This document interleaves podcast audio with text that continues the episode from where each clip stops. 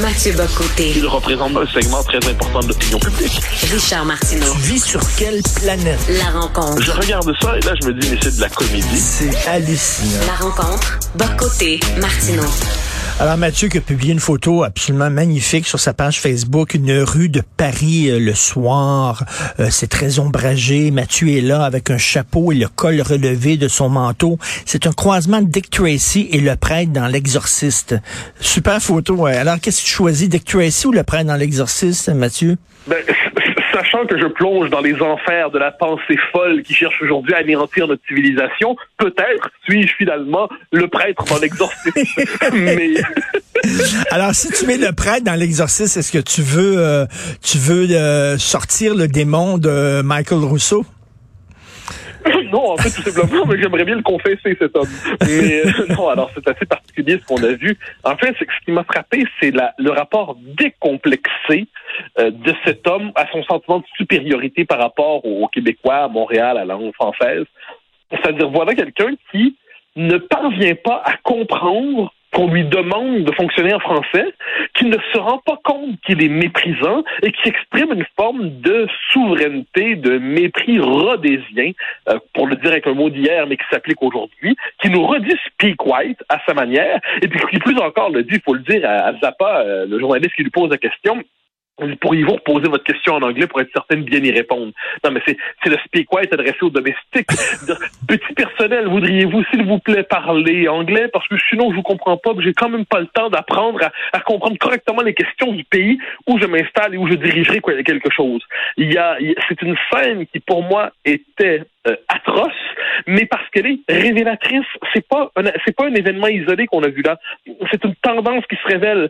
Quand Balarama Holness nous dit je me révolte au nom des anglophones opprimés à Montréal, quand la gouverneure générale n'a pas à parler français, quand de plus en plus de figures publiques considèrent que le, le, le- le bilinguisme doit céder le pas au multiculturalisme, donc le français doit redevenir une forme de langue accessoire, secondaire, optionnelle, et quand le PDG d'Air Canada dit ça sans gêne, c'est que c'est une tendance lourde qui se dévoile, confirmée par la démographie, la démographie à la grandeur du Canada, la démographie au Québec, la démographie à Montréal et à Laval. Tout ça mis ensemble, c'est un portrait effarant. Et là, c'est comme si hier, ça s'affirmait de manière décomplexée, sans même imaginer un instant qu'il pouvait avoir un problème par rapport à ça.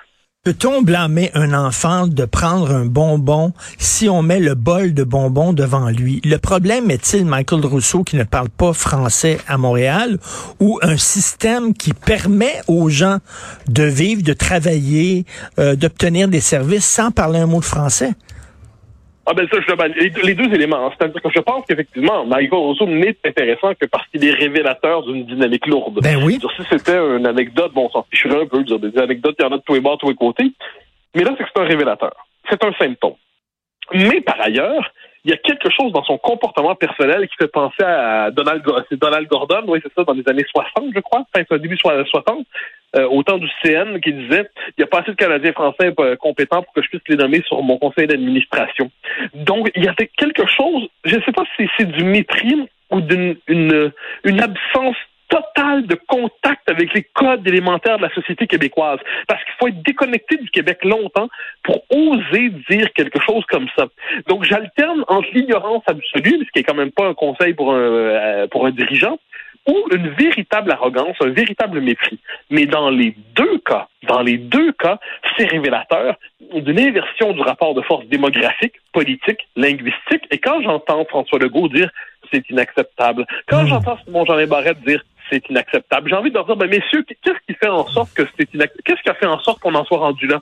Et j'aimerais dire tout le bien que j'ai pensé du discours magnifique de Pascal Bérubé à l'Assemblée nationale, qui a commenté cette euh, cette scène-là, un discours remarquable, un discours comme les indépendantistes et les nationalistes devraient tenir depuis longtemps, comme ils devraient tenir dans les circonstances. Il faut aller voir ça, c'est disponible sur YouTube. Le discours de Bérubé à l'Assemblée nationale, c'est un vrai discours nationaliste, indépendantiste, qui, qui, qui situe ce qui s'est passé avec Michael Rousseau à la hauteur des, la- des tendances présentes, à la hauteur de l'histoire de notre pays, à la hauteur de l'histoire de la question nationale. Il faut voir ce discours, c'est la réponse politique qui s'impose en ce moment, et pas seulement le, on est bien désolé en ce moment de ce qui se passe, tout en n'agissant pas sur les tendances lourdes qui nous conduisent à cette situation. Ben oui, il y a des trous dans le système, puis après ça, on blâme les gens de profiter de ces trous-là. Regarde, c'est comme euh, les, paradis fiscaux. On gueule contre les millionnaires d'utiliser les paradis fiscaux. Oui, mais c'est légal. On permet les paradis fiscaux un fou d'une poche. C'est certain que le gars va l'utiliser. Michael Rousseau, comme tu dis, n'est que le révélateur d'un système qui permet ça. Oui, c'est un révélateur, mais justement, c'est que là, là, il y a, y a, un moment de vérité. Là, c'est pas c'est pas Tikkun Tanguay là, ou, euh, ou Tikkun, euh, McPherson ou j'en sais rien comment on pourrait l'appeler, qui ou Tikkun, Curtis, peut-être, je sais pas trop, qui déciderait d'avoir de, de, de, se comporter ainsi là. Non. Là, c'est une figure d'autorité, une figure forte, une figure de leadership économique, une figure de leadership dans le dans, dans ce qu'est la société québécoise. Air Canada, son siège social est à Montréal. Tout ça, tout ça veut dire quelque chose. Que vont faire nos élites devant ça? C'est ça la question. est-ce que, est-ce que Simon Jeanin Barrette, qui a fait un très bon tweet en disant ça nous ramène les années 50 ou à peu près très juste, mais c'est quoi la suite? Est-ce qu'il pense vraiment que son projet de loi euh, de modernisation de la loi 101 suffit pour renverser la tendance? Quand on sait que la CAQ veut augmenter les seuils d'immigration, est-ce qu'elle se rend compte qu'elle contribuera à aux tendances démographiques qui, qui font en sorte qu'aujourd'hui le français est en situation de régression à Montréal? Quand le premier ministre Legault, que j'estime se montre incapable d'envisager même la possibilité de l'indépendance quand il voit des choses comme ça? Est-ce qu'il ne contribue pas à la création d'un contexte qui rend possible ce retour du mépris à l'endroit des francophones? Il y a des gens qui sont en position d'autorité dans le mouvement, euh, dans la, ça la grande famille nationaliste québécoise, qui siège aujourd'hui pour l'essentiel à la CAQ, mais qui ne se résume pas il y a des gens qui vont devoir se dire, eh, qui vont devoir faire un examen de conscience, de dire est-ce que leur position est encore tenable ou est-ce qu'ils vont traiter ça chaque fois comme des faits divers choquants, mais qui n'ont pas de conséquences véritablement? Écoute, je veux absolument euh, qu'on prenne un peu de temps pour parler de ton texte très important aujourd'hui. C'est euh, les 40 ans de la nuit des longs couteaux. D'ailleurs, tu as vu la photo en page 15 du Journal de Montréal où on voit euh, à gauche Pierre-Éliott Trudeau avec toute sa gang autour de lui en train de se faire des, de, de se parler dans l'oreille et tout ça et à droite, isolé, tout seul dans son coin, euh, René Lévesque, quand dit une photo vaut mille mots, c'est la preuve. Donc, écrit là-dessus, euh, pour ceux qui ne connaissent pas La Nuit des longs couteaux. Euh, explique-nous. Alors oui, voilà, je voulais, je voulais rappeler, parce que ça fait 40 ans, puis quelquefois on a tendance à dire, ouais, mais c'est le passé, c'est vieux. Puis moi, j'aimerais, je voulais rappeler, même, donc je ne donnais pas tout le détail de l'histoire, je la suppose connue ou accessible, mais je voulais réfléchir sur les conséquences de tout ça.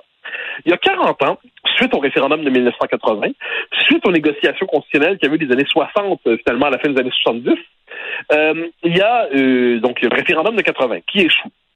Mais Trudeau dit à ce moment-là, mon nom est québécois. Puis il dit au centre Paul Sauvé, quelques jours avant le référendum, nous, les députés québécois, nous mettons nos sièges en jeu pour avoir du changement. En voulant on veut du changement, mais nos sièges en jeu. Donc là, ce que les Québécois comprennent, ils vont enfin nous reconnaître comme peuple. Ils vont enfin reconnaître les pouvoirs nécessaires pour que le Québec ait un statut particulier dans la fédération. On va enfin nous reconnaître d'égal à égal. Mais Trudeau a une toute autre vision des choses. Il ment objectivement. Et qu'est-ce qu'il fait? Il décide en fait d'imposer une constitution nouvelle euh, aux Québécois qui, les, qui leur enlève des pouvoirs politiques, des pouvoirs linguistiques, tous les pouvoirs sur ce qui touche fondamentalement à notre identité. Et comment ça se passe?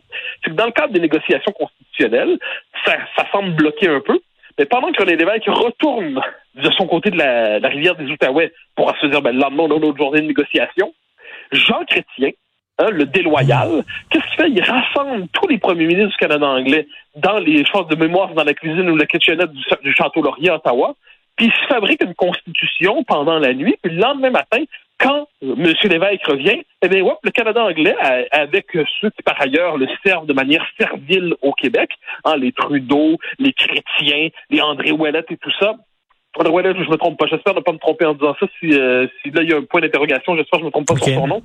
Euh, les chrétiens Trudeau, assurément. Euh, eh bien, finalement, ils nous imposent une nouvelle constitution qui nous dépossède politiquement. Et là, on en voit les effets 40 ans plus tard. Et quand les gens vont dire, oh, c'est Dieu, la constitution. Pourquoi s'intéresser à ça? Ben, mon Dieu, parce que la Constitution modifie fondamentalement les paramètres de notre existence collective. Ben la Constitution de 82 a sacralisé le multiculturalisme, elle a sacralisé le gouvernement des juges, elle a diminué les pouvoirs du Québec en matière linguistique, elle a soumis l'autorité de l'Assemblée nationale sur toutes les questions essentielles en dernière instance à la Cour suprême. Puis une dernière chose, Jean Chrétien, qui est l'organisateur de cette espèce de coup d'État, pour reprendre la formule très juste de Frédéric Bastien, eh ensuite, en 95, c'est lui qui va mobiliser des ressources immenses avec le, les ressources de l'État fédéral, qui va violer la loi référendaire québécoise pour que ça gagne, le non gagne coûte que coûte. C'est lui qui, après ça, va faire le plan B, qui va être un plan de diabolisation du nationalisme québécois. c'est lui qui va faire la loi C20, qui va chercher à verrouiller par, le, par Ottawa notre droit d'autodétermination. Donc c'est une séquence historique mmh. qu'on doit garder à l'esprit parce que pour aujourd'hui notre espèce de diminution nationale, notre impuissance collective, le fait qu'on soit paralysé trop souvent quand vient le temps de défendre nos intérêts fondamentaux, il faut savoir que ce changement constitutionnel-là a fondamentalement changé les paramètres de notre vie collective, donc je crois nécessaire d'y revenir. Ben, tout à fait. C'est un excellent texte. D'ailleurs, j'aime beaucoup cette formule-là de coup d'État. Il faut rappeler, hein, Mathieu, il faut rappeler là que cette constitution-là, qu'on nous a poussé dans la gorge de force, n'a été reconnue par aucun gouvernement au Québec, même les gouvernements libéraux n'ont jamais ah ben, reconnu cette constitution-là. rêvait de la signer, mais la constitution canadienne n'est toujours pas signée par le Québec. Autrement dit, sur le plan de la légitimité, nous ne consentons pas à ce régime. Puis on comprend parce que la vision québécoise du monde, puis la vision canadienne portée par 82, c'est plus seulement deux pays, c'est deux visions de la société. J'oserais presque dire c'est presque deux manières de penser la citoyenneté, la liberté, l'identité, tout ça. Donc là, on arrive à un moment dans notre histoire.